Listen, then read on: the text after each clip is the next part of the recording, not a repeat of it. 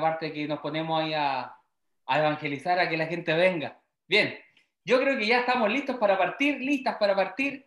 Muy buenas tardes a todas y a todos. Estamos aquí nuevamente en un capítulo distinto, en un capítulo que estamos jugando nuevamente en las canchas de la innovación, en las canchas de la didáctica eh, y principalmente con otra mirada, porque pareciera ser que no siempre nosotros, los profesores, creemos saber eh, que la didáctica la vamos a manejar nosotros, hay que ponerse a escuchar también la verdad no solamente de uno, sino que entre todos la construimos.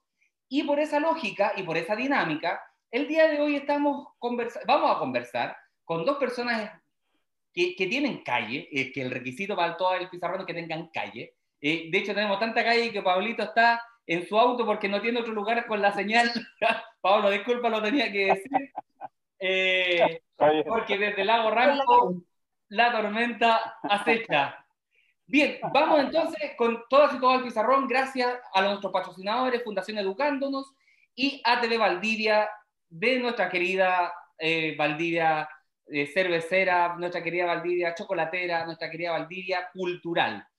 Desde ese, desde ese punto entonces queremos darle la bienvenida a Pilar.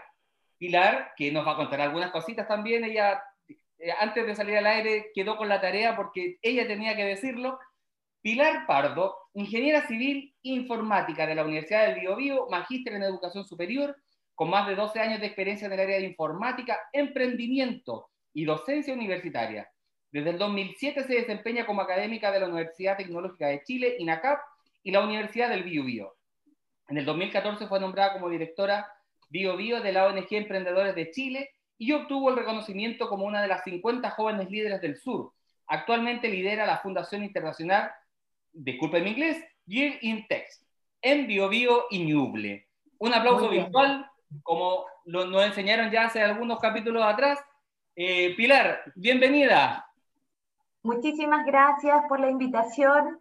Desde el BioBio le enviamos un fuerte abrazo a todos los televidentes, ¿verdad?, que están hoy día acompañándonos en las distintas redes sociales. Feliz de aportar desde la calle, ¿verdad?, desde la docencia y feliz también de conocer a, ustedes, a Francisco, a Pablo y compartir eh, nuestras experiencias en pos de mejorar, ¿verdad?, eh, lo que actualmente estamos viviendo y aportar eh, con alto ánimo y mm, feliz pues, de que hagamos región, descentralización basándonos en la innovación, la educación, la ciencia y la tecnología.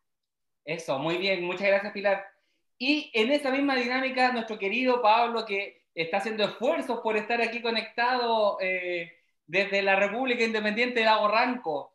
Pablo Díaz Barraza, ingeniero comercial, máster en ingeniería y gestión de energías renovables, diplomado en gestión integral de negocios y diplomado de marketing. Durante siete años trabajó dentro de la vicerrectoría de la gestión económica de la UAT como jefe de servicios generales y director de servicios. Fue Ceremi de Energía y director ejecutivo del fomento de Corfo Los Ríos, forma parte también ahora de la Facultad de Economía y Negocios de la San Sebastián, Valdivia, y es docente del máster en alta dirección de establecimientos educacionales.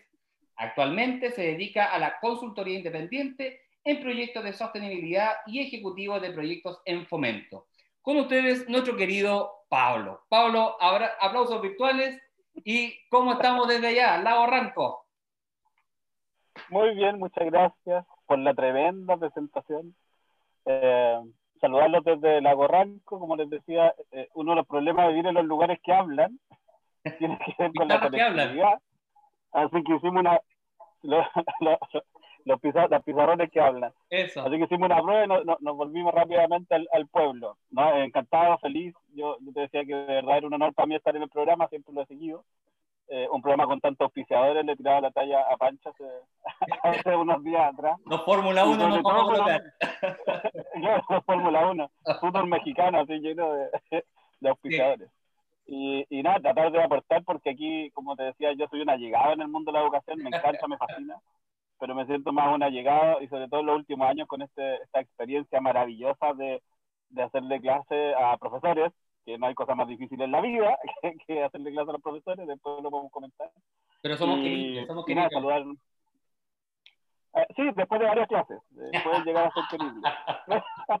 sí, lo sé. así que de verdad, no, no conozco. muchas gracias, encantado de participar. gracias, Pablito. Eh, y gracias Pilar, de verdad, el tiempo que ustedes nos dediquen nos va a ayudar mucho en esta cruzada que sin ser cruzado hinchas de la ULA estamos sufriendo, pero eh, en, esta cruzada que estamos teniendo hacia la alfabetización de la ciudadanía, hacia comprender temas que solo entre nosotros podemos generar contenido para comprenderlo, eh, nada neutro, no, no, existe, desde mi punto de vista, no, hay no existe el objetivo. Todos miramos y opinamos desde algún lugar. La diferencia está en, en el respeto a la diversidad de opinión. Y, y es, desde ese paradigma también nos posicionamos. Tenemos opinión claramente, pero respetamos todo porque no somos dueños de la verdad, sino préndannos velitas porque así sería distinto. Y vamos a partir con nuestra Fórmula 1 porque literalmente nos hemos convertido en eso y nos siguen llegando patrocinadores, pero vamos a aguantar y vamos a disponer ahí algunos porque queremos recomendarles que nos sigan en nuestra red, en nuestro canal de Spotify, todos, todos al pizarrón. Eh, un canal que está, se está abriendo y paulatinamente se va sumando gente a nuestra sorpresa tenemos eh, oyentes, así se dice en, Spotify, tenemos oyentes desde Chile, el grueso, y el grueso de nuestra edad, de los que escuchan este programa, están en los sub, sub 40, sub 50, ahí estamos aguantando. Y eh, tenemos, yo creo que una persona nos escuchó en Singapur y está apareciendo y marcando que en Singapur no escucharon. Así que para ti que estás en Singapur, estamos hablando también.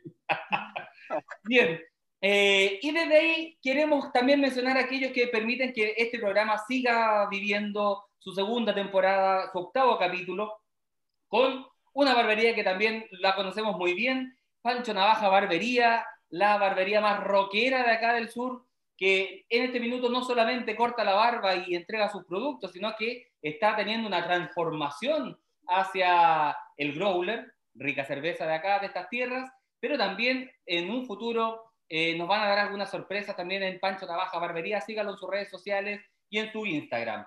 También tenemos al dueño de casa que nos permitió desde el capítulo 1, puso la 10, don Tito Rosales, nos está apoyando. Mini Centro Valdivia. Mini Centro Valdivia, la tienda más tradicional de acá de la región y que no necesitamos de ninguna otra tienda, solamente con Mini Centro Valdivia nos alcanza. Así es que visítelos y venga también a verlo acá en Arauco, en Valdivia. Seguimos con nuestra tienda barricada, aquel que hoy día también siempre me ayuda con la polerita de Paulo Freire, que hoy día nos, pusimos la Freire ya que vamos a hablar de educación. Y tienda barricada, todo lo que se le ocurra, tienda barricada lo va a hacer. Con excelente material, eh, hablen con, con, con, las personas ahí que van de parte del pizarrón y que le hagan algún detallito, eh, alguna creatividad adicional. No sé si precios, pero sí por lo menos una creatividad adicional. Seguimos también con Anunca Plantas, un emprendimiento de mujeres, maestras, que se ha dedicado a, a, a, explotar esta beta de, de, de cactus y de plantas de interior y, y, que hacen un trabajo precioso. Así que Marlencita, que está escuchando por ahí, póngase la 10 y a los que vayan del pizarrón les da un anaicito. También seguimos con ABC, un producto de limpieza que lo pueden encontrar en Mini Centro Valdía. Están todos conectados a esto. Están todos por También tenemos a los eh, dentistas más con más estilos de la ciudad, no porque también sean buenos dentistas, son los mejores, pero además son músicos, eh, buenas personas, con conciencia social. Eh, ellos no les gusta que uno lo diga, pero yo lo reconozco porque hay que hacerlo. Ellos han apoyado mucho también en esta contingencia sanitaria y de estallido social, y creo que además de ser bacanes, son excelentes personas. Así que Clínica Guzmán Bercos también ahí presente con nosotros. Y por último, aquellos que la semana pasada regalaron un ukelele, eh, que conversábamos ahí con César, que eh, es la versión, es un charango, pero versión hipster, eh, pero regalaron ahí el ukelele en el sorteo del final del programa. Hoy día no tenemos sorteo, pero tenemos una invitación. Si usted es profesora, si usted es profesor, quédese hasta el final del programa porque le tenemos una, una sorpresa. Hay un curso que vamos a sortear, un curso que se llama Liderar en momentos de crisis en organizaciones educativas. Este curso está dictado por Cuicuy, Escuela de Líderes de Fundación Belén Educa. Es un curso que a usted, le, usted va a estar becado. Y la única forma de participar lo vamos a decir al final del programa. Porque como Fórmula 1 ya se acabaron los auspiciadores y nos vamos directamente a lo que vinimos. Muy bien. Bien, y, y, también nos permitió hacer la pausa ahí, ya la gente se está conectando y nos está mirando. Hoy día vamos a adentrarnos en una dinámica que que nunca se va a gastar en sí misma, ¿no? Eh, Pareciera ser que no bastan un programa, dos programas o tres programas para poder comprender lo que es la didáctica, pero también lo que es la innovación. En algún minuto en la temporada anterior, con Comal Delani y con Gabriel de Santillana, ellos nos permitieron también hacer un acercamiento, pero hoy día vamos a instalarnos en la lógica de lo pre, pre-pandemia, pre-estallido social. ¿Cuáles fueron las deudas que, quedan, que, que tenemos y que hoy día, casi de manera forzosa, que en algún minuto lo vamos a tratar, hemos tenido que comprender una dinámica que Cristóbal Cobo y John Moravec lo estaban diciendo en 2010, 2011, y, y, hoy día se nos vino de golpe. O sea, la web 4.0 se nos metió hasta la cocina, podríamos decir. Por lo tanto, en, en, esta primera aproximación, antes de la invitación, porque mi, mi corazón de profesor de educación básica está ahí presente y para iniciar, posterior a sus palabras, vamos a tener un regalo lector. Pero antes, ¿cuál es su sensación pre-pandemia que las escuelas estábamos al debe? Pilar. Bueno, yo creo, me ha tocado mucho trabajar desde el mundo científico con Explora, ya en BioBio y en Ñuble, siento que eh, quizás el uso de herramientas tecnológicas no estaba, ¿verdad?, como una de las capacitaciones que nuestros profesores y docentes eh, tenían, ¿verdad?, adquirido. Por lo mismo tuvieron que eh, adoptar estas herramientas de una forma muy abrupta en muchos de esos casos, sobre todo quienes tienen una edad un poquito más avanzada, y también los, nuestros estudiantes. Ya hoy día, nosotros que somos de región, sabemos que la conectividad, bien Pablo lo sabe, es una de nuestras grandes eh, brechas. Y en esas son las que hoy día el gobierno y nosotros como sociedad también debemos apuntar. Mm. Pero hemos descuidado también aquellas niñas y niños con discapacidad o con necesidades especiales, ¿ya? Donde no tan solo el conocimiento que transmitimos a través de la web es eh, lo fundamental, sino que también cómo los acompañamos. Estamos en pandemia, no podemos olvidar eso. Yo creo que muchas veces hemos visto situaciones en las cuales priorizamos, ¿verdad?, el conocimiento, el que nuestros estudiantes aprendan, pero la verdad es que hoy día es muy difícil y yo agradezco a todos esos profesores y profesoras que están dando lo mejor de sí para poder entregar eh, esta información, ¿verdad? Y, incorporar la tecnología. Yo lidero una fundación de ciencia y tecnología, por lo tanto, crean y sientan que la tecnología puede estar a disposición de ustedes, ya eh, no es un obstáculo, pero sí necesitamos que todos ustedes también reciban estas herramientas de forma adecuada, eh, sin esta presión, ¿verdad?, que hoy día eh, tenemos, pero existe la posibilidad también de capacitarse. Yo actualmente estoy terminando una certificación con el Tecnológico de Monterrey, con varios profesores de todo el mundo, eh, y esto es importante, aprovechemos estas oportunidades también, pidámosle a nuestros hijos que se manejan a veces mucho mejor que nosotros, a que nos ayuden a hacer las claves exactamente, la clave es compartir y colaborarnos y los apoderados que también nos están escuchando a empatizar. Ya es muy importante que nos pongamos en el papel de los profesores, que agradezcamos este trabajo y esfuerzo y creo que hay muchas oportunidades que se van a abrir. Vamos a tener un tipo de educación mixta, que eso se viene, ya, porque esto de la pandemia, créanme que se instaló y se va a quedar por mucho tiempo. Por lo tanto, tenemos que tener esa predisposición a que van a haber eh, formas de educación presencial y otras que van a ser eh, online. Y eso va a ser beneficioso también porque vamos a poder estar más con nuestros hijos, ahorrar costos de transporte, de tiempo, por lo tanto no lo veo tan malo desde ese punto de vista. Sí, anotamos algunos puntitos también porque vamos a volver. Eh, Pablo, también tu opinión con respecto a, tu experiencia. A mí me ha pasado que voy, por el lado de la innovación. Eh, me ha pasado que creo que, que, una de las deudas más grandes tiene que ver desde los pilares fundamentales de qué hemos entendido como innovación. Bien, como decía Pilar, eh, hemos tenido brechas de tecnología y, y, muchos programas de los distintos gobiernos han tratado de meterla. A mí me parece que más en el fondo todavía el problema estructural que tenemos y la deuda estructural tiene que ver con aquellas definiciones de innovación que, que dicen que es absolutamente necesario para hacer innovación ser creativo y tener imaginación. Entonces, el sistema que hemos ido creando de, educación en Chile, lo que hace es impedir los procesos imaginativos y los procesos creativos. Ustedes lo han hablado un montón de veces con, mucha gente en el, programa. Entonces, cuando alguien, alguno de, nuestros, estudiantes de nuestras estudiantes, eh, sale un poquito más creativo e imaginativo y propone cosas mucho más allá de, la planificación, que, es obligatoria para los docentes, eh, empezamos a dejarlo de lado o el propio estudiante se empieza a, quedar de lado.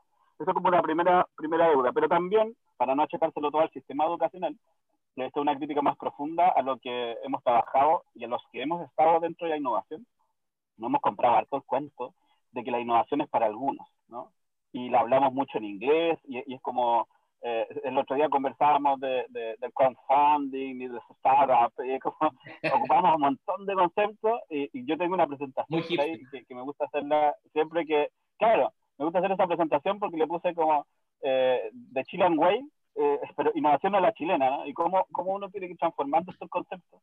Entonces ahí hay una deuda del mundo de la innovación, panchar en todos, porque al final la innovación está en todos. Hemos creído que innovar es solo eh, crear Google y crear Facebook, y, que innovar, eh, que un docente innovador es el que pudo ocupar una app dentro de la clase. Y eso es una parte mínima de lo que deberíamos trabajar como, sí, ínfima de lo que, deberíamos, de lo que deberíamos trabajar como, como innovación. Eso va a partir. Sí, qué bueno que, lo, que tocan esos temas porque efectivamente creemos que, bueno, primero eh, seguimos sosteniendo una hipótesis hasta, hasta, vamos a ver hasta cuándo la sostenemos, ¿no? Acá en este programa, que le hemos desarrollado al transcurso de las temporadas, que eh, podríamos decir que América Latina vivimos un proceso de ser mal educados. nos, nos, hemos educado mal, nosotros, nuestros padres, nuestros abuelos, eh, sin embargo, cada vez nos educamos un poquito mejor, cada generación pero sin embargo seguimos educándonos mal. O sea, hoy día que tengamos niveles de, o espero que sea distinto en, el plebiscito que viene ahora en Chile, eh, sea lo que sea que usted vaya a votar, vaya a votar, porque efectivamente, eh, eh, en mi opinión también, en el 90, cuando se termina la dictadura y entramos en este proceso de democracia, creemos que ahí se acabó el, el, proceso y, y, y, nos fuimos para la casa, hablo como sociedad, aun cuando era un niño yo en ese minuto. Pero entiendo como sociedad nos fuimos para la casa y era al revés. Era cuando más había que trabajar, más había que sostener un proceso de, este tipo, ¿no?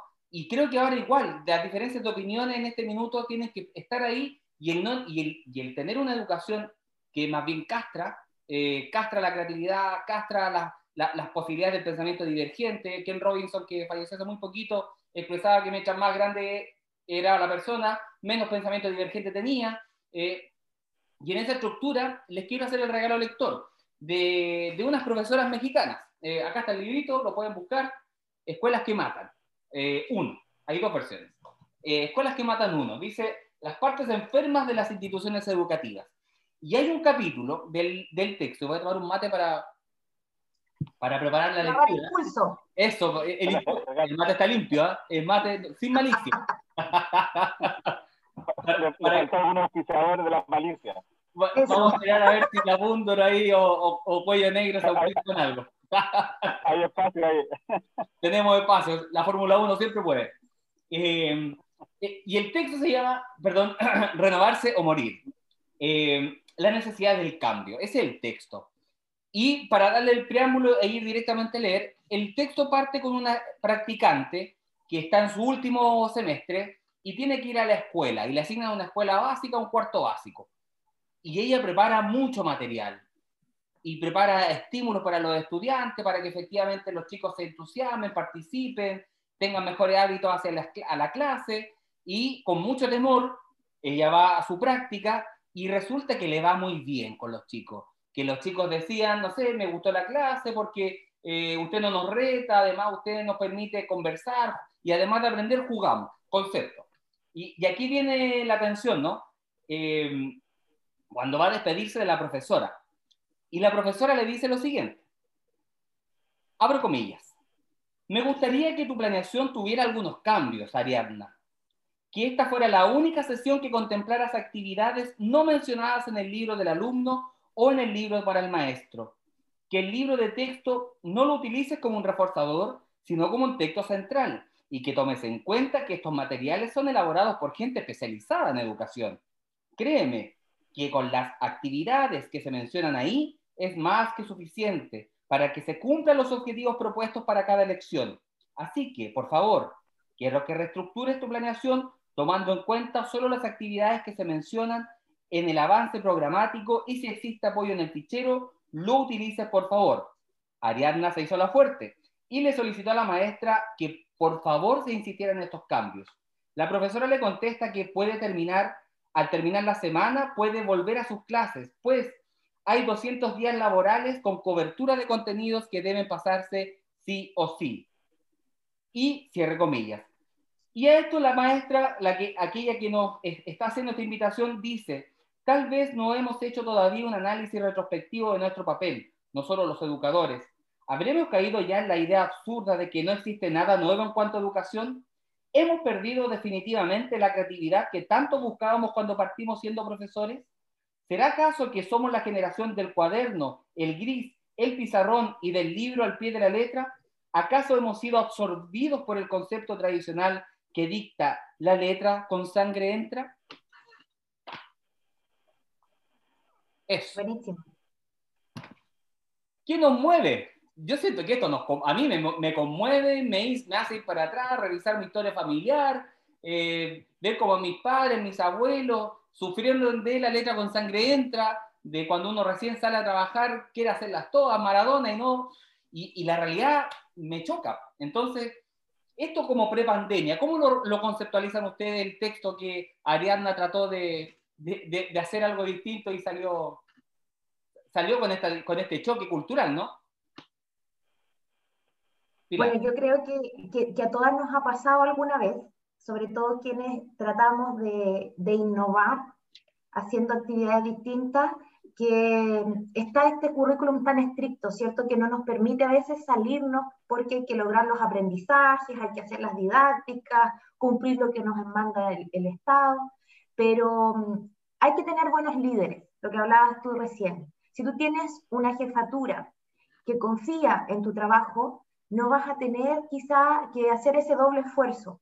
A mí me pasó que eh, cuando estaba haciendo una clase en una de las universidades en las que trabajo, yo estaba en la clase tirada de guata en el suelo, viendo y haciendo unos afiches con mis estudiantes que estaban pegando en la pizarra ya y en las ventanas, etcétera, mucho material. Y justo pasó mi director académico y me dice, pero ¿cómo usted eh, con los estudiantes en el mm. piso, eh, cómo puede no estar pasando su PPT con su delantal institucional?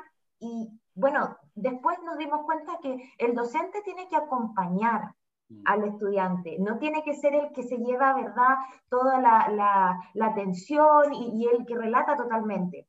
Entonces me di cuenta, y también mi jefatura se dio cuenta, que hay que cambiar, pero los cambios se hacen a partir de la colaboración del poder tener este diálogo. Y un país se construye también así. Estamos tan todavía heridos, tan segmentados, que nos cuesta reconocer a veces nuestros errores. Mm. Somos buenos para ver el detalle eh, en las otras personas, pero no somos capaces de ver lo nuestro. Entonces ahí yo hago como un llamado a que seamos capaces de aportar desde el conocimiento, pero con humildad.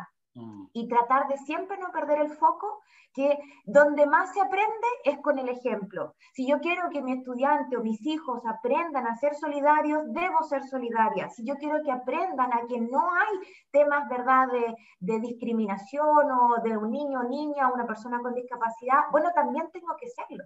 Mm. Entonces creo que va por ahí y me hace mucho sentido lo que ella habla. Muchas veces creemos que las sabemos todas y ese es el mal de los profes, ¿ya? Y lo hago con mucha humildad y lo hago como profesora Creemos que las sabemos todas y la verdad es que podemos aprender muchísimo de nuestros estudiantes y de nuestros colegas también. Sí. Pablo. Es súper fuerte el texto, porque un poco lo que estaba mencionando antes, que eh, esta, esta imposibilidad de los sistemas establecidos para tener modificaciones. Entonces nos, nos transformamos en, en, un sistema que poco y nada va a generar innovación. Y, nos transformamos en un sistema que, como tú bien dices, si empezamos a mirarlo hacia atrás, eh, pocos cambios ha tenido. Eh, avances sí, eh, pero, pero no tan significativos como para tener hoy día una educación absolutamente centrada en la adaptación y la innovación. Y eso nos pasó, como tú dices, pre-pandemia. La pandemia nos vino a mostrar eso de golpe y nos pegó y creo que ahí lo podemos tocar, pero me quiero quedar en, en, un, en un tema.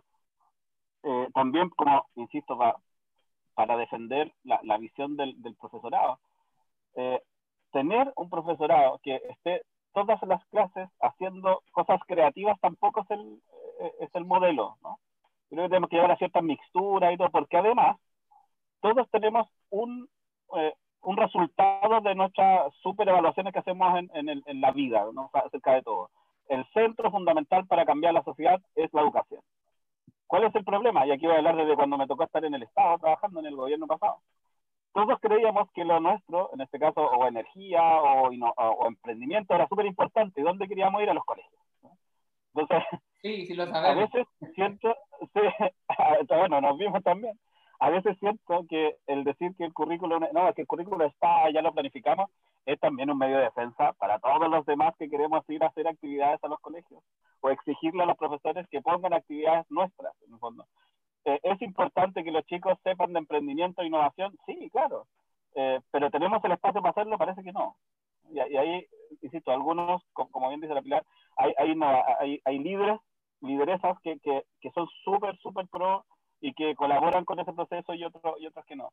Pero el texto me quiero quedar con que efectivamente eh, va a haber una lucha al principio siempre de, de, las modificaciones como los cambios en la vida, cuando nos hagamos los locos, nosotros los tres y todos los que nos están viendo y después escuchando, a todos nos cuesta harto el cambio. ¿ya? Eh, del, del, Porque salir de zona de confort personal, eh, aquello que no, pues entonces salir de ahí al encuentro de otra cosa, uff, no estoy preparado para la, para la incertidumbre. No, y más encima, imagínate que, por ejemplo, en innovación, uno de los que más lo estudió, Joseph Schumpeter, que es como la base de la innovación, él más encima decía que innovación no hace como pequeños cambios, ¿no? Él decía que la única innovación real es la que es radical. Más pesado todavía, pues, entonces cuando queremos hacer innovación y él dice, no, es que hay que ser radical, decía, eh, más, más, molesta, ¿no? A quienes se quieren quedar más o menos lo mismo. Y lo último quiero hacer una anécdota chiquitita, para decir que aún hay patria compañeros. Eh, hacemos un ejercicio cuando trabajamos con, con las profes y los profes, que eh, es como presentar una propuesta educativa totalmente innovadora. ¿no? Y ahí hacemos planificación estratégica, que es el área que yo trabajo en el, en el magíster. Pero yo les pongo una condición para matarnos inmediatamente esta barrera al cambio, que es, ustedes tienen un cheque en blanco, o sea, el número de lucas que necesiten está ahí para el ejercicio, y todas las construcciones que ustedes vayan, van a necesitar están listas en enero del 2021. Ahora piensa y sabéis que salen cosas interesantes. Entonces uno dice, bueno, sí, tú empezáis a sacar estas barreras, que de repente son medias duras, como del, financiamiento, eh, la innovación empieza a entrar, la creatividad empieza a salir y, y, la imaginación también empieza a actuar sobre, sobre la educación. Sí, eh, me quiero quedar con, con varias cosas que ustedes mencionan. Efectivamente, eh, la innovación también tiene que ver con un tema de cultura local, cultura social. Eh, hay, muchas cosas que están arraigadas. Yo en algún minuto tuve la experiencia, cuando yo partí siendo practicante en una escuelita en Santiago, en San Joaquín, eh, casi me pasaron un cuaderno y me dijeron, tome, aquí está todo lo que usted tiene que hacer, hágalo. Claro, uno entiende eso con la buena voluntad de la colega en su minuto, pero, pero eso es exactamente lo que no hay que hacer, porque primero cada generación es distinta, cada, cada, contexto es diferente. Lo que funciona en Valdivia no tiene por qué funcionar en Conce y no tiene por qué funcionar en Santiago. Otro tema es que efectivamente quieran replicar los modelos para todo el país, por ejemplo, lo que fue la jornada escolar completa, que fue, pasó máquina a todo el país cuando no era necesario y, más bien correspondía a la lógica de Santiago, si es Entonces, eh, la innovación efectivamente choca con esto, eh, pre-pandemia, ¿no? Eh, a, mi humilde comprensión, efectivamente la letra con sangre entra, ha sido una, una frase camaleónica que se ha ido reformando a sí misma con el cállate, no te pares, siéntate, sí, ahora puedes ir al baño, eh, y, haciendo lo que dice Foucault, ¿no? el, el, el poder poliformo, el, el, poder del cuerpo sobre el otro. Y, y me limito a que la sala ordenada es una buena clase, cuando lo que ustedes mismos dicen es que la estrategia es al revés. Aquello es cuando el, el cabro, la chica está, fluye eh, en la tarea y, y, la tarea es un predictor de, de efectivamente de, de cuánto va, va a lograr al final del día, eh, y en esa dinámica, si me pierdo ahí, claro, no podemos estar 24/7 siendo innovadores, pero no es necesario hacerlo si yo hago una, un buen diseño de, de, experiencia de aprendizaje. Y es ahí donde entra esto, ¿no? Es ahí donde entra esta experiencia que ustedes nos comentan y que yo quiero volver a traer un poco a, a, a colación. Se habla eh, en cuanto a la conectividad, a las brechas que tenemos, a una arquitectura no tan, tan definida y, que, claro, por un lado tenemos la insistencia, vuelvan a clase, vuelvan a clase, y por el otro lado, eh, el Estado debiese estar preparándose junto a las escuelas y junto a las comunidades, más bien en cómo generamos esta mixtura de lo que viene, porque lo decía eh, Pilar y lo decía Pablo, lo, lo, mixto, lo híbrido, lo vamos a tener per sécula, o sea, no se nos va a ir. Entonces, desde ahí, a los directivos, a los colegas, a los profes, a las profesoras, ¿cómo proyectamos esta, desde dónde podemos mirar para, paradigmáticamente ¿no? Eh, una innovación desde la didáctica del profe, entendiendo la tecnología y que una, una plataforma no lo es todo? Yo recomiendo utilizar la estrategia del de, eh, aprendizaje basado en proyectos. Hoy día las tecnologías nos permiten poder utilizar herramientas para ir midiendo un aprendizaje que eh, va a ir clase a clase evidenciándose, obviamente eh, entregando nosotros los conocimientos, ¿verdad? Eh, de lo que queremos profundizar, pero también dándole la participación a los estudiantes. Ellos se manejan en TikTok, ellos pueden hacer personificación, pueden representar la historia de Chile a lo mejor a través de un personaje, entonces en eso innovemos, abrámonos a las posibilidades de que ellos puedan interpretar el conocimiento de una manera distinta a la prueba escrita o al test online en el formulario. Creo que esa es una de las primeras eh, recomendaciones que yo daría. Yo lo estoy haciendo con mis estudiantes actualmente. Les estoy pidiendo que ellos elaboren un proyecto, que permitan testearlo con personas, ¿verdad? A través de encuestas online, que me puedan dar eh, una percepción de ese proyecto a través de un TikTok. Entonces, claro, yo digo a lo mejor yo no uso TikTok, pero ahí es donde también yo les digo a los emprendedores, una cosa es su negocio y otra cosa es usted. Si usted no usa Twitter como persona, a lo mejor está bien, pero si su empresa tiene que tenerlo. Lo mismo los profesores, no es que necesitemos tener estas herramientas instaladas, sino tener al menos la disposición a que nuestros estudiantes puedan utilizarlas para demostrar el conocimiento adquirido. Entonces, la, técnica del, del, aprendizaje basado en proyectos creo que es muy pertinente ahora y también se puede hacer de manera híbrida, mm. hacerlo presencial a través de un pitch, ¿cierto? Eh, un tema de innovación que siempre se utiliza para que cuenten su idea en breves eh, puntos, pero que se fortalezca también la colaboración, en cómo yo trabajo en equipo. Eso es importante también que, que, esta pandemia nos ha ayudado quizás a empatizar con otros. Yo a lo mejor no estoy aprendiendo mucho, pero sí estoy valorando a los adultos mayores. Ahora estoy aprendiendo a eh, eh, sacar y, segmentar mi comida para hacer compostaje. Eso también es conocimiento. Y ahí yo invito a los profes a que hagan talleres con los insumos que están en la casa, temas científicos que son súper entretenidos que se pueden hacer y ahí nosotros podemos apoyar también desde ingeniosas, ¿verdad? Con temas de ciencia, química, física, tecnología, innovación, que son gratuitos, ¿ya? Entonces eso más que nada es como mi consejo, abrirnos a la posibilidad de eh, colaboración. Muchas gracias, Pilar. Pablo. Yo creo que lo primero eh, que, yo podría decir es que tenemos que irnos, sacar el mito de que la innovación parte con una buena idea, porque ahora estamos todos buscando buenas ideas para poder eh, enfrentar lo que nos está pasando. Yo creo que eso es un error. Eh, la innovación siempre va a partir de una buena observación. Incluso en innovación y emprendimiento decimos que uno tiene que enamorarse del problema y no de la solución. Entonces yo siempre hago la, diferencia de las plataformas. Sí, sí. Entonces, lo primero, lo primero que tenemos que hacer es mirar efectivamente cuál es el problema. ¿Por qué lo digo? ¿Es hoy día la solución tener videoconferencias con todos? No.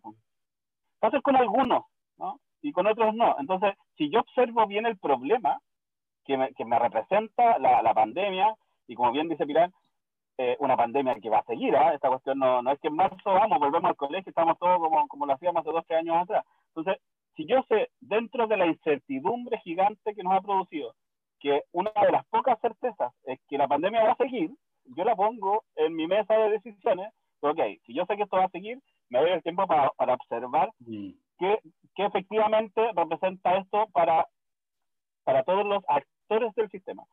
No solo para los estudiantes, sino que también para sus apoderados, para, obviamente para los profesores y los directivos. Y desde allí empiezan a, ahí, a surgir soluciones. Y lo, segundo, en ese mismo proceso que yo diría, ok, saco entonces las plataformas como la respuesta y la buena idea y me transformo en la observación. Vamos, lo hacemos. Pero lo segundo, cuando empieza a crear, yo creo que aquí hay que implementar mucho la mirada que tiene la, el concepto de la innovación social, que es cómo co-creamos somos re buenos, como decía el texto, a creer que todo, que todo lo que hacemos lo hacen los grandes expertos y las grandes expertas en distintas áreas. Y que ellos son especialistas y como que la típica es cuando uno hace, como paréntesis, en política, ¿te acordáis que, os acuerdan que antes eh, los mejores y las mejores candidatas eran los que usaban bata blanca, los médicos, todos le creían? no, recuerdo un par de videos por ahí que salía que ponte la bata blanca nomás. sí, ponte la bata blanca nomás, le decían a mi presidente. Entonces, a lo que voy es, hoy día hay muchísimo saber, muchísimo saber en quienes tienen la problemática. La innovación social lo que busca es eso, es como cómo descubrimos desde allí eh, algunas salidas a lo que nos está pasando a todos, ¿vale? Yo diría que esas dos cosas, hay modelos, modelos hay montones, y yo me quiero por ejemplo, a lo que está pasando en, eh, en España, que me ha tocado seguirlo en el último tiempo, ellos, por ejemplo, hoy día la universidad dijeron, oye, eh, el segundo semestre, o sea, el primero para ellos, la verdad, el primer semestre es remoto, pero con grupos mixtos. Ellos juntaron grupos y ese grupo va a ir a clases presenciales y va a estar en remoto, pero la clase y el profesor está ya preparada para ambos. No es que a algunos le voy a hacer una y a otros otra. Las soluciones van a ir saliendo si uno lo conversa en el grupo. Sí, mira, eh, están, ya están comentando algunas cositas, ya las vamos a leer ahí en, el muro. Eh, lo, que yo las, lo, y lo quiero seguir llevando, eh, y aquí voy a citar un profe que tuve, que ojalá algún día me diga que sí para venir al programa, el Pato Alarcón, que él, él de alguna u otra forma, cuando estábamos en su, clase, en su clase ahí en nuestra querida Universidad Academia de Humanismo Cristiano, eh, y paso el dato porque quiero mucho a la universidad. El Pato Alarcón lo que nos decía era que María Montessori en este minuto puede estar en Conchalí, puede estar en Valdía, puede estar en cualquier lugar. Cuando nosotros hacemos tanta pleitesía que, a propósito del texto, ¿no? Es que esto lo hicieron personas que saben, perdón, todos sabemos algo. A propósito de Paulo Freire, todos sabemos algo y ese algo lo compartimos. Y eso es un elemento que ambas, ambos mencionan en relación a los profes al salir al encuentro de mi colega. A veces la solución no, no está en tener Teams o en tener eh, eh, Google Classroom, está en hacer un, aprendizaje basado en proyectos, lo que decía la Pilar, eh, pero en lenguaje, matemática, ciencia, ¡pum!, una triada, y aplica lo mixto, y, y que efectivamente es una apreciación personal también, ¿no? había, una, había una dificultad en las escuelas con los chicos con licencia extendida, antes de la pandemia.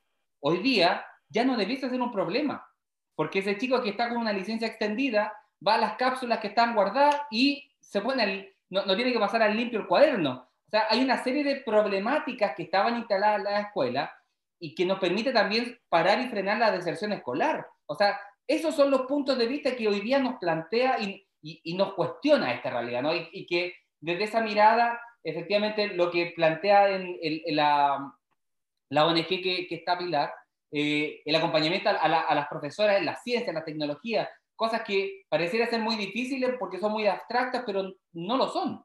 Eh, al contrario, eh, la casa hoy día, hoy día la casa es la escuela, la escuela es la casa, entonces, ¿cómo hacemos esta mixtura de, de hacia dónde vamos, no? Y ahí las, la, quiero invitar a, una, a una, un texto que también menciona una, una directora de una fundación, y les digo al tiro el nombre para no carrilearme que es mío, eh, sí, hay, que hacerlo, ¿ah? De Fundación Santillana, pero de España. Eh, ella daba tres lecciones, principalmente a Inara Subillaga, y estas tres lecciones las quiero mencionar, y de ahí ustedes me eligen una para tomar y desarrollar alguna idea. La primera es con la brecha de administración y la práctica educativa. Ella lo que dice aquí es que la administración tiene la oportunidad de minimizar las brechas que previamente existían, porque las propuestas innovadoras hoy día van a tener que sí o sí tener una disposición y una política pública en relación a eso. Y gestionar desde ahí la práctica, la práctica, desde esta gestión administrativa. En Chile tenemos el PME, que es la SEP. Tenemos, yo, yo no sé en qué minutos, si es que ya no está, me corrige alguien ahí en vivo, pero el Estado debiese estar con los fondos de fortalecimiento de la educación pública, los FAEP, inyectando en este minuto para que la, arquitectura digital de las escuelas se esté potenciando. Por lo tanto, no permitamos que los docentes tengan que esperar a esas direcciones, más bien entreguémosle la responsabilidad para que ellos efectivamente, lo que dice aquí, sean los héroes del aprendizaje. Ahí me cae un poquito mal esto romanticismo a la imagen del profe, pero, pero sí efectivamente hay un comprender y validar la cultura de lo, que el profe está levantando, entendiendo lo previo que hablamos, ¿no? No sé qué les pasa cuando escuchan esto, lo que nos dice la, la colega ya desde España, Pilar. Eh, bueno, yo comparto lo que decía Pablo desde el punto de vista que hoy día el secreto está en poder idealmente idear un programa que vincule a todas las asignaturas. Imagínate que le tiremos un proyecto de desarrollo de energía renovable y que a partir de eso veamos los textos que vamos a ver en lenguaje quiénes fueron los autores que hacen referencia y que en historia podamos hacer una dramatización respecto a eso, pero que en biología y en química hablemos del proceso que genera eh, todo esto. Entonces, la voluntad de trabajar en conjunto es la que lleva al éxito. Yo puedo también en la universidad desarrollar un solo proyecto, pero que sea vinculante durante todo el semestre. Así el estudiante se motiva y dice, este proyecto me va a servir tanto para aprender la asignatura, pero también para sacar mi título y sacar ojalá mi negocio. Mm. Ya, eso es importante, que veamos un poquito más allá. Y yo vuelvo a insistir, hoy día quien tiene que construir su aprendizaje es también el estudiante. Muchas familias le, le ponen una presión al profesor, siendo que ellos deberían ser quienes forman a sus hijos también, en la constancia, en las adversidades, en la inclusión que es el tema que a nosotros nos motiva mucho. Por eso creo que hay que dejar un poco de lado los egos, ya que yo lo veo mucho en nuestra área. porque plenamente eso. Sí, yo, yo siempre lo insisto y creo que ahí es donde deberíamos eh, colaborar y eh, pedir también la comprensión de nuestra jefatura, desde el punto de vista que no podemos adquirir conocimiento tan fácil y tan rápido en un, estado, en un estado de pandemia, pero sí se nos dan las herramientas para poder ir avanzando. Yo, por ejemplo, mi hija, en un principio su colegio tenía esto de que se grababan las clases y ahora es sincrónico. Y eso también requiere de un eh, tema de disposición de los profesores. ¿Ya? Porque tú también puedes estar haciendo tu clase, pero eh, también eres papá de hijos que necesitan conectividad. Y si no hay conectividad, como pasa ya en el lago Ranco y en muchas otras ciudades de nuestra región acá, de la provincia de Arauco, como el caso de ella, claro, eh, hay que abarcar, o sea, abarcar no tan solo el concepto de, de colegio, sino como país. ¿Ya? Yo creo que eso también tiene que ser una de las prioridades que se vean en el, la nueva elección de gobernador porque un gobernador va a ser elegido por la gente, igual que un presidente, pero tiene que apoyar a los municipios y ser la voz de todos esos municipios, sobre todo que están en zonas de rezago, para que exista conectividad, para que llegue la educación y que no todos los fondos se destinen solamente a la capital. Bien, creo que nos tomamos desde la sala de clase hasta la política contingente y que no es menor, porque efectivamente si la política no está conectada con los ciudadanos, mejor vámonos para la casa. O sea, si hoy día la política como clase, lamentablemente, yo lo escuchaba en un programa, como la miramos como clase, o sea, es que es distinta a la ciudadanía, o sea, es casi una casta, se está desfondando, entonces el desfonde tiene que ver con la inconexión a nosotros, los ciudadanos. Por lo tanto, los romanos no podemos abandonar Roma, hay que volver a Roma eh, y hay que habitar el territorio. Eh, Pablo. No, no he escuchado ese, ese dicho, los romanos tenemos que volver a Roma. Me, gusta. De algún lado lo debe haber copiado, no creo que, no creo que sea tan creativo esa vez aquí ocurre. Oye, eh, a ver, de, lo que, de lo que leíste de la investigadora española, yo creo que pega, perdón la, la, la frase, pero pega los cachos bien fuertes. Eh, porque dice que, claro, la responsabilidad de la alta dirección, eh, o la obligación de la alta dirección hoy día, tiene que ver con cerrar brechas, ¿no? Pero lo, lo que acaba de decir Pilar, pero a veces esa alta dirección también le responde a una clase política o a una decisión política. Y aquí voy a tomar la misma bandera que Pilar, me encantó que tengamos la misma bandera.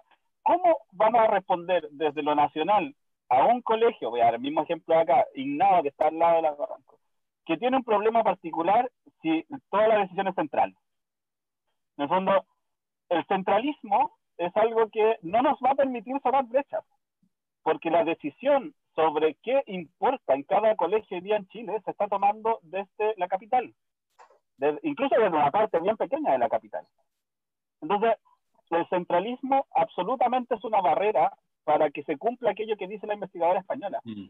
Si tú me dices hoy día que es el momento para cerrar brechas que veníamos trayendo la educación, sí, claro, todo lo podemos decir que obviamente, ese es el diagnóstico y, y todo lo compartimos. El problema que me sucede en Chile, que me pongo a pensar, ok, vamos a cerrar la brecha, ¿Cómo se lee la brecha de Ignao en Santiago Centro, en donde está eh, el Ministerio de Educación? ese siempre ha sido mi con todos los temas, con temas de fomento, con temas de energía, con todos los temas. ¿Cuán importante es lo que le está pasando a los chicos de, eh, no sé, Rupumeisca, otro, otro sector? ¿Cuán importante es para el equipo ministerial?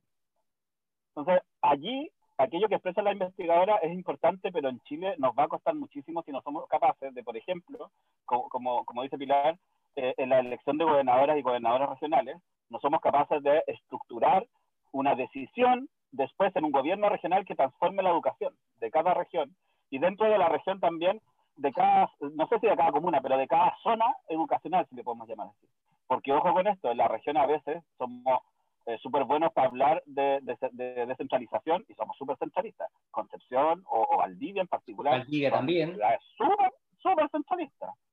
Entonces también hay que tener ojo con eso, en cómo entregamos la herramienta a la alta dirección de cada uno de los establecimientos educacionales. Entonces, comparto el texto, pero me preocupa mucho la posibilidad que tengamos de ir cerrando brechas en esta, en esta pandemia. Sí, bueno, pasa un poco el tema de, mira, parece que Paulo Freire está aquí muy presente porque el, el opresor y el oprimido, las regiones somos oprimidas, pero sin embargo generamos la misma lógica de opresión aquí mismo, local.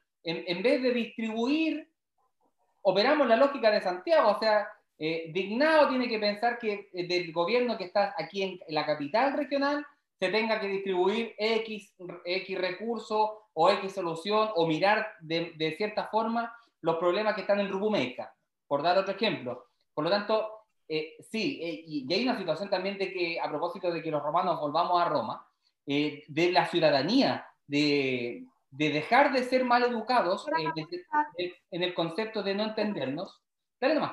Eh, en el concepto de no entendernos, para que desde ahí podamos nuevamente habitar el territorio en conjunto, porque el territorio es de todos, y esa es la, esa es la idea, ¿no? Entonces, la misma eh, directora de esta fundación vuelve a señalar y dice que, en un segundo punto, el rol que ha jugado la tecnología evidencia que es necesaria una respuesta acorde al diseño de las próximas políticas públicas, un poco lo que estábamos hablando. Sería un error ignorar todo lo que aprendimos en estos meses, pero ¿qué necesidad de proceso formativo, de servicio, es la que vamos a tener que levantar de aquí a los próximos tres, cuatro años? Eh, ya vimos algunos puntos, pero enfatizar quizá en, alguna, en, en, algo más específico en relación a hacia dónde las escuelas, entendiendo que se descentralizó el poder, juguemos a que se descentralizó y las escuelas tenemos libertad de decisión. Eh, hacia dónde un director con su equipo y, y los profesores de esa comunidad pueden elegir y decir, para allá vamos, y sostener esa decisión. ¿Quién, quién ahora? ¿Disparo usted, disparo yo? Ya Pablo primero, pues para poder ahí hacer una... para hacer la reflexión. Si quieres, nos muestra un poquito el lago, Pablo, para que la gente diga, oh, qué lindo está el lago Ranco hoy día, mientras va preparando la respuesta. después le, vamos a mostrar, después le vamos a mostrar el Ranco.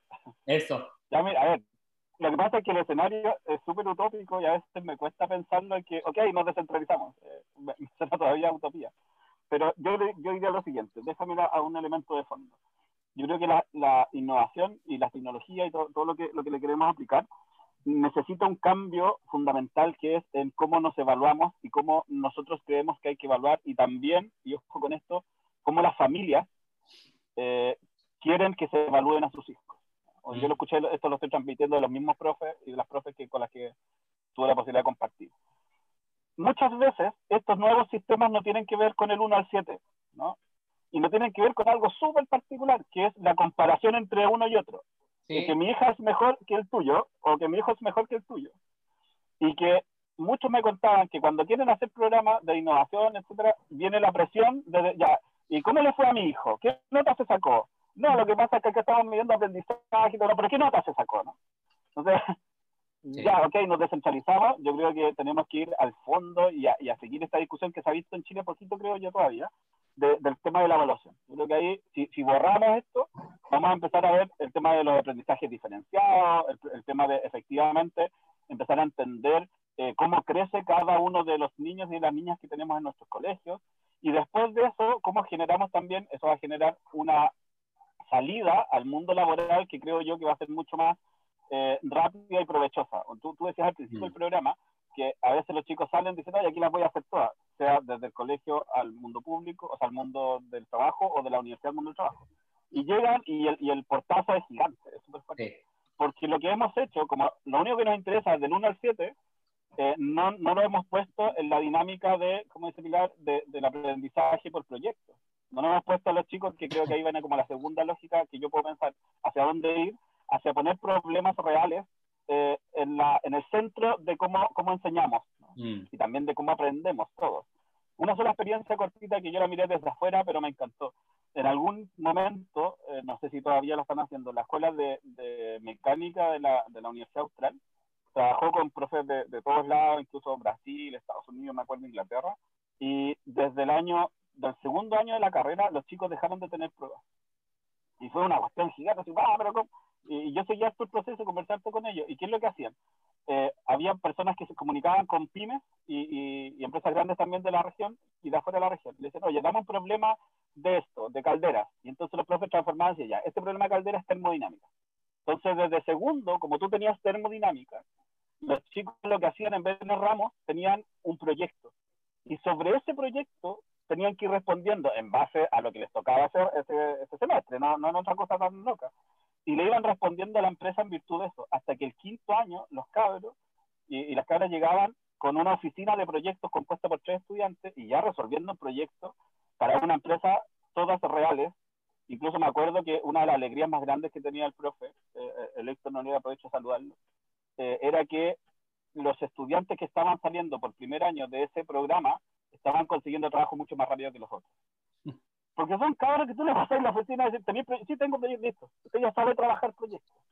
Entonces, si eso uno también lo transforma a que los chicos de, de los colegios empiecen a resolver problemáticas del barrio, de la basura, problemáticas de la energía, problemáticas de la seguridad, habitar y entender el territorio y ser parte de las soluciones del territorio. Entonces, me decís, ¿para dónde creo yo que va? Utópicamente, como tú fuiste utópico, yo también. Estamos jugando. Estamos jugando. Yo creo que, que, que va, va, para allá, a abrir las puertas y, y, botar las murallas del colegio para que entre un poquito de sociedad, ¿no? Bien, yo puedo estar muy de acuerdo. ¿sí? Es, la idea de jugar es esa, no, no, no tener el límite a propósito de tu cheque en blanco que hacía en tu clase, no hay límite, por lo tanto, esa experiencia es real y yo creo que las escuelas eh, eh, no, se, no, hemos, no, se, no, hemos, entendido bien el concepto de evaluación todavía. Eh, la estamos transformando, esto nos obligó, pero uno, la nota, no es la nota no es el aprendizaje, no lo ha sido antes y no lo va a ser ahora. es al contrario. lo que menos importa en este minuto es la nota y, y lo que importa en este, en este momento es qué tanto el chico y la niña están aprendiendo y lo aplican para sí, eh, le significa para él o para ella. Eh, es, otro, es otra visión, es otra, otra visión de la educación. Pilar. Eh, bueno, les encuentro totalmente la razón a ambos. El aprendizaje significativo es algo que va a quedar para toda la vida cuando hacemos que el entorno, ¿verdad?, en el cual el niño, el joven está desarrollando este aprendizaje, eh, sea una experiencia grata. Mm. Por lo mismo, yo creo que hoy día, tal como decía Pablo, es importante sacar el concepto de la nota y trabajar en esto que, que va a perdurar aún más, que es la colaboración. Cuando tú eliges un trabajo eh, que es distinto a quedar seleccionado en un trabajo, tú optas por qué hoy día crees que va a ser eh, algo que te va a significar. O sea, mis estudiantes que salen de la universidad quieren ir a aportar con su conocimiento, ¿ya? Y por otro lado, las empresas no tan solo buscan a una persona que tenga puras buenas notas, sino que sea empático, que pueda adquirir conocimiento, que sepa trabajar en equipo, que sepa eh, eh, resolver conflictos. Mm. Y eso te lo genera el hacer este tipo de actividades en el colegio. Por lo tanto, nosotros como profesores tenemos la misión de eh, ir conociendo un poquito más a nuestros estudiantes. Les preguntamos al inicio de la clase cómo durmieron, si tomaron desayuno, si tuvieron algún problema. Quizás con ese pequeño gesto no vamos a cambiar el mundo, pero sí vamos a crear una conexión con ellos que va a permitir que estén mucho más atentos por lo tanto, yo creo que, que en esta instancia eh, podemos acercarnos también a empatizar con los apoderados, preguntarles a ellos también eh, cómo ha ido el avance en las clases. Ellos también están haciendo de profesores. Ellos están cumpliendo esa labor que quizás nosotros hacíamos en aula. Y esta oportunidad, vuelvo a insistir, nos va a dar mucho aprendizaje. Vamos a una educación mixta.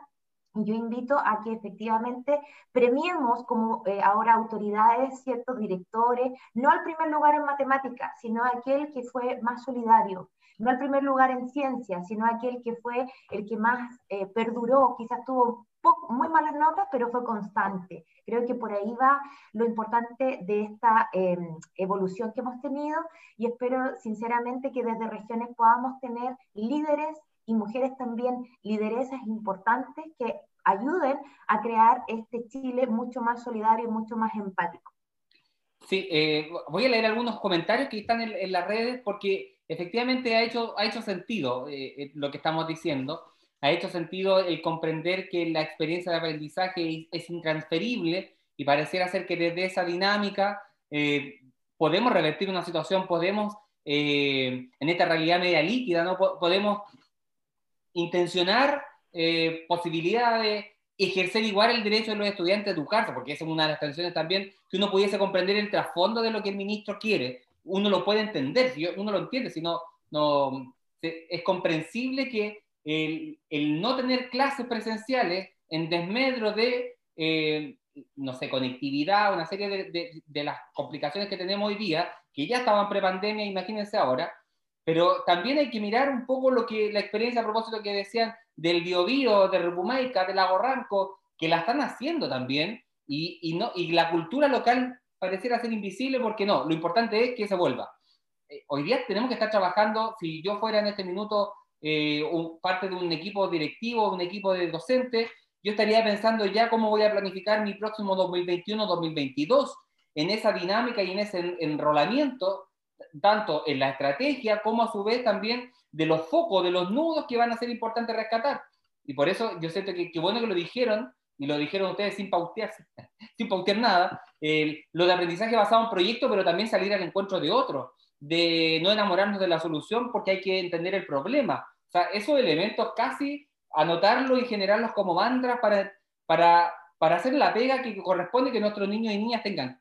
Tengan un proceso educativo acorde al contexto que, también que estamos viviendo. Por lo tanto, vamos a hacer alguna lectura. Eh, Mariana Sea dice, muy cierto, colocarle en el lugar de colocarse en el lugar del alumno. Felicitaciones por, eh, por compartir sus experiencias y conocimientos. Muy bien. Roxana nos dice también, es difícil lo que se propone, centrarse más en el problema que en la solución. Las instituciones por lo general prefieren no hacerlo. O sea, eh, un poco la de vuelta a la, realidad. Ya terminamos de jugar y un poco la de vuelta es que, claro, eh, lo que le pasó a Ariadna en el texto del inicio, ¿no? Ella preparó un ideal, pero la realidad la golpeó y no, son 200 días laborales, entonces hay, que tener un poco de entereza, pero también hay que acompañarse. Eh, ¿Les parece si vamos a la última, al último punto que nos dice? Porque estamos, estamos entrando a la hora ya. Eh, yo no sé cómo pasa tan rápido los programas, deben ser muy buenas las conversas.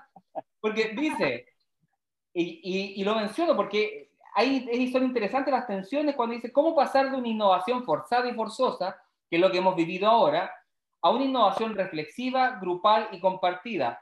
En tiempos de improvisaciones y de sesiones al paso, hoy día tenemos una lección que aprendimos pero mirarla desde una visión de futuro incierta, cambiante, ¿cómo hacemos que esto efectivamente sea una oportunidad, una transformación que permanezca y no solo sea una respuesta eh, del guatómetro momentáneo? ¿no? ¿Cómo, hacemos que se instale esta arquitectura nueva en las escuelas, como haciendo un resumen también de toda la conversa que hemos tenido ahora? ¿Quién se lanza primero? ¿Dispara usted o disparo yo? Ah, yo, ya partí dos veces, toca Pablo.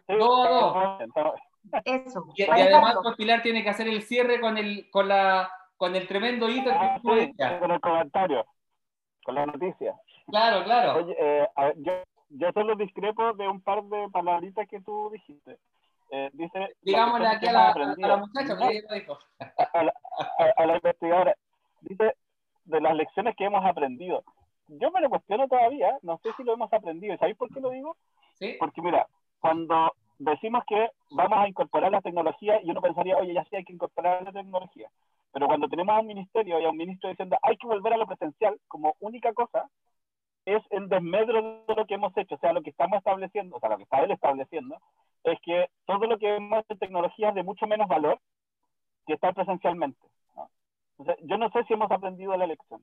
Eso es lo primero que tengo que decir. Pero cómo pasamos de, lo forzoso a, lo reflexivo y a lo que es parte de la cultura. Eh, te, decía antes de que empezáramos el programa, tenemos 35 programas para comentarlo, ¿no? Porque es un cambio cultural, ¿no? O sea, en Spotify vamos a sacar más cuando se acabe aquí en Facebook, en Spotify vamos a seguir. yo creo que eh, fundamentalmente, como pasa en todo cambio y como pasa en todo, toda planificación estratégica, me voy obviamente al mundo en donde yo trabajo con, con la educación y me ha tocado estar. Yo siempre les digo que lo primero que necesitamos tener es una alta dirección comprometida, una alta dirección que, que escuche mucho, eh, y para eso una alta dirección formada, eh, formada constantemente, el, el, esfuerzo que están haciendo muchísimo, y aquí aprovecho porque sé que hay algunos ahí escuchando, profesoras y profesores que, que, con los que hemos compartido, yo les reconozco que, por ejemplo, en el programa en el que yo participo, de, del programa de formación, están los viernes de las 6 a las 10 de la noche y después los sábados de las 8 de la mañana hasta las 2 de la tarde. Eh, se juntan en la semana, aparte de toda la pega que ya tienen, y hoy día, aparte de también eh, ser padres, madres, ¿no? y acompañamiento de su hijo. Entonces, yo primero reconocerles eso.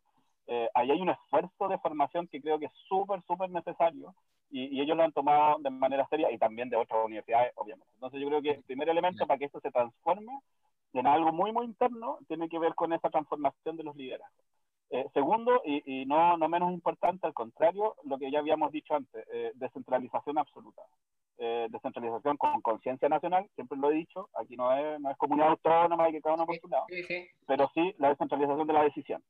¿no? Y, y, y, como dicen en otros países, la discusión de la educación está en que mira, aquel fondo que se llama X, que antes lo administraban ustedes, necesitamos administrarlo nosotros, eh, desde el fondo económico, pero después para llevarlo a las decisiones pedagógicas. Entonces yo creo que como segundo elemento es, re, importante. Y lo tercero, eh, tomando lo que había dicho antes, pero sobre todo tomando lo que dijo Pilar en algún momento, eh, que creo yo lo más difícil, eh, votando los egos. O sea, absolutamente la innovación va a entrar cuando seamos capaces de entender que nosotros también saben. O sea, no nosotros los que estamos adelante haciendo una clase somos los que, los, que podemos decirles cómo se hace la cuestión. Yo creo que hay mucho, mucho de escucha y, y, somos súper altaneros, me sumo, cuando estamos en la posición del profesor o de la profesora. Y allí eh, hay un trabajo que hay que hacer todavía y que todos estamos en eso, pero yo creo que esos son como tres elementos para que en un futuro, espero cercano, eh, la innovación no sea algo particular y una historia chiquitita que contar, sino que sea parte de lo que hacemos todos los días. ¿no? El cotidiano del cotidiano. Muchas gracias, Pablo. Pilar. Bueno, yo considero, tal como dice Pablo, que hay que tener estos liderazgos importantes en la alta dirección, confiar en nuestros colegas, no vernos como competencia, sino como colaboradores. Eh, también aprender de colegas de otras instituciones, eso es muy importante. Agradezco nuevamente a todos los profesores, colegas, a los profesores de nuestros hijos e hijas que están dando este esfuerzo tan importante, pero eh, insisto, vamos a avanzar siempre y cuando tomemos la camiseta de el aportar también, ¿verdad?, nuestro granito de arena como apoderados, como estudiantes y eh, avanzar en conjunto. Yo para cerrar, y con esto para no alargarnos, quería comentarles que hoy dos mujeres recibieron el Premio Nobel en Química para poder desarrollar y mejorar ¿verdad? la calidad de vida de las personas a través de la manipulación del ADN. Creo que es relevante que nuestros estudiantes sepan de esos pequeños logros que hemos ido consiguiendo, que si bien algunos van a decir que es manipulación genética, porque puede ser, veamos siempre el vaso lleno y como profesores siempre vaciamos la taza, de tal manera que pueda entrar siempre conocimiento fresco y lo compartamos. Yo creo que en el compartir está el secreto de todo. Si yo sé que en algo no soy buena, pedir con humildad, apoyo, y, creo que eso también lo van a volar a nuestros estudiantes. Aprender haciendo el eslogan de una de las instituciones en las que yo trabajo, pero lo creo fuertemente. Creo que si a los estudiantes no le pasamos tanta materia repetitiva, sino que la aplican, a través de los proyectos, lo que hablábamos recién de la colaboración, ese conocimiento va a ser significativo. Yo todavía recuerdo a mis profesores de básica y por lo mismo también creo que el rol que ellos cumplen es igual de importante que los que están formando, ¿verdad? Como el caso de Pablo, el caso mío, a otros profesores en temas de posgrado. Todos podemos aprender, no dejemos de capacitarnos y seamos siempre buenas personas para ser buenos profesionales. Sí, eh, lo, que ambos dicen habla un poco de, la consistencia, ¿no? Eh, el profe tiene muchas exigencias, pero creo que la exigencia mayor es la consistencia. Cuesta ser consistente porque eres ejemplo, quieranlo o no, para aquellos que comparten el día a día contigo, para tus padres, para los estudiantes, para los directivos, para nivel central, para lo que sea. Por lo tanto, eh, esa pega tan dura no puede vivirse sola. Eh, efectivamente, hay que salir al encuentro, rescato, zafar de esa cultura narcisista que creemos eh, que tenemos la verdad y que no quiero compartir con nadie porque me van a copiar. salir de un poco de la cultura muy neoliberal también, del, del ranking, de decir que este colegio es mejor que otro. basta, o sea, miremos, todas las escuelas y todas las instituciones debemos colaborar a este fin que es el bien común. Y es el corazón de la educación también. Por lo tanto, no se puede pensar de otra manera ir a competir con otros. Eh, el colegio alemán acá en Valdivia debe salir al encuentro con las escuelas públicas y viceversa, y mirarse como iguales. Por dar un ejemplo, o sea, el San George, eh, salir a la escuela de La Pintana y a ir a trabajar con ellos como iguales. O sea, queremos, en, en algunos programas lo dijimos, queremos más escuelitas del Chavo que el hijo, que el hijo del dueño de la vecindad esté con el chavo del 8 también, ñoño y el chavo en la misma sala. Por, una, por un tema elemental, porque eso es, la, eso es la sociedad.